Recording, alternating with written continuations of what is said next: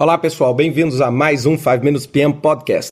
Bem, hoje eu quero comentar uma alteração que aconteceu da terceira para a quarta edição do PMBOK Guide relacionada ao escopo e à declaração de escopo.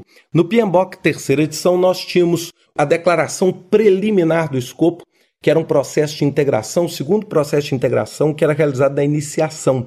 E esse processo foi eliminado é? E muita gente perguntou: e aí, não, nós não temos mais essa, essa declaração de escopo preliminar? Bem, é, eu achei que a mudança do PMBOK terceira edição para quarta edição foi muito rica, porque sempre me incomodou essa, esse conceito de declaração preliminar.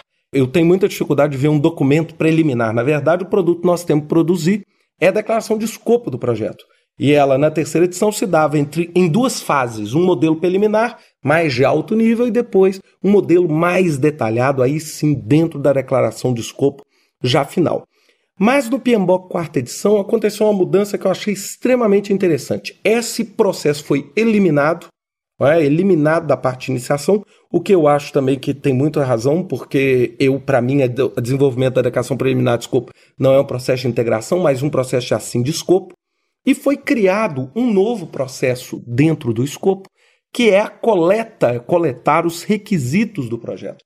Esse processo, basicamente, eu não quero dizer em nenhuma hipótese que eles são iguais, mas ele basicamente substituiu o conceito dessa declaração preliminar de escopo.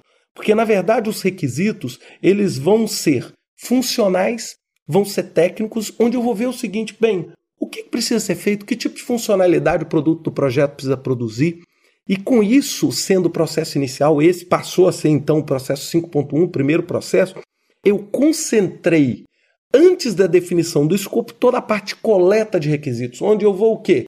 Entrevistar as pessoas, onde eu vou fazer todo o processo para obtenção de informação, onde eu vou fazer, é, eu já até falei desse podcast quando eu falei sobre risco, onde eu vou fazer todas as técnicas de obtenção de informação, onde eu vou fazer dinâmicas de grupo e vou tentar buscar qual é o requisito que eu preciso para aquele projeto, ou seja, que tipo de trabalho eu preciso fazer naquele projeto. E isso vai abrir o espaço para o segundo processo, que aí sim a criação da declaração de escopo. Então, na verdade, aquilo que era declaração preliminar de escopo e declaração final de escopo, no PMBOK terceira edição, agora virou o quê? Declaração preliminar do escopo sai, virou coleta de requisitos e definição do escopo. E na definição do escopo nós já temos o documento final.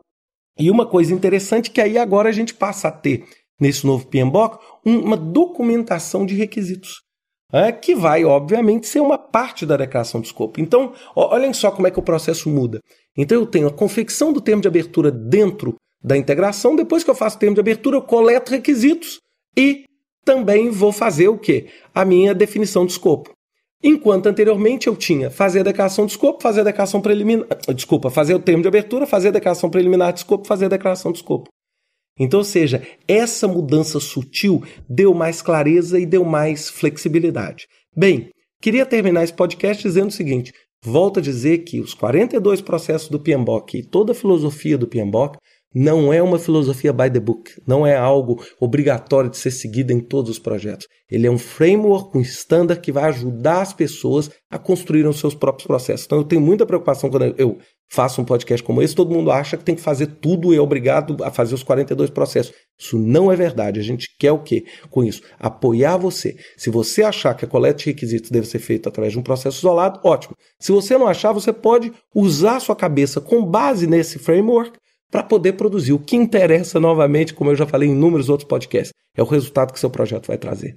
Bem, pessoal, era isso que eu tinha para falar para vocês. Uma ótima semana e até semana que vem com mais um 5 Minutes PM Podcast. Até lá!